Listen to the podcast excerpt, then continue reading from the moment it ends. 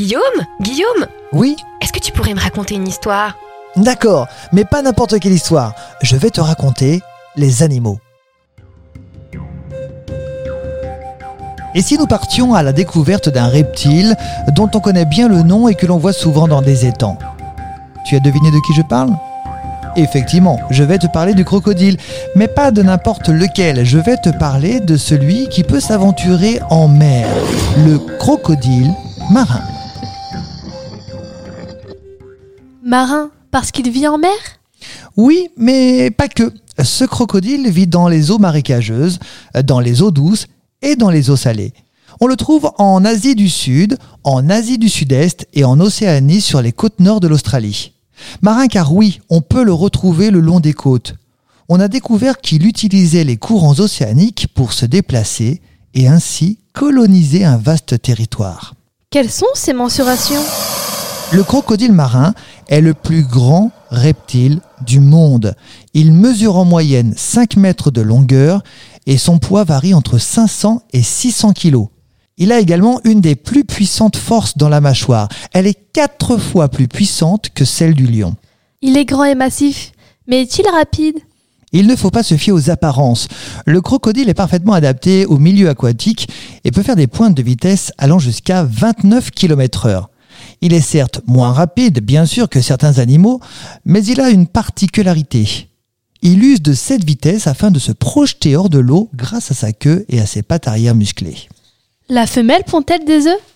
Effectivement, après la gestation qui correspond à la saison des pluies, elle pond de 25 à 90 œufs dans un trou creusé dans le sable et recouvert de débris végétaux.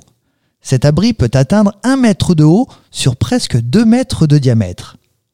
La femelle monte une garde attentive à proximité et charge tout intrus qui tenterait de le piller, car les prédateurs sont nombreux.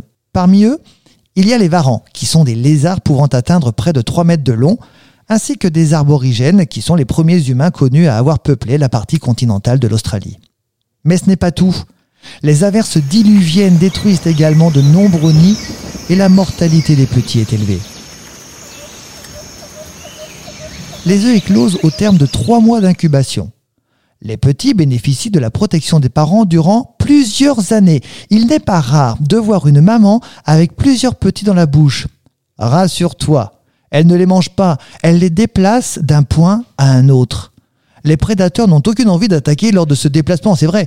Qui se frotterait à une mère de 500 kilos à la mâchoire puissante? Mais cette mâchoire est-elle si puissante que tu veux bien le dire? Grâce aux recherches scientifiques, le crocodile marin est aujourd'hui considéré comme l'un des plus puissants animaux de notre époque.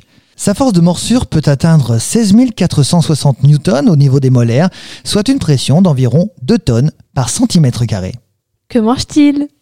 Il est très opportuniste, c'est-à-dire que le crocodile marin a un éventail de proies très variées. Les petites proies et les poissons constituent une part importante de son régime, surtout chez les jeunes.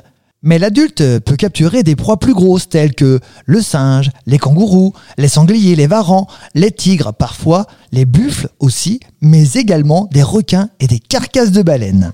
Ce podcast vous a été proposé par Radio Pitchoun et compté par Clara Moreno et Guillaume Covini. Merci pour votre écoute. On vous dit à bientôt pour de prochaines histoires.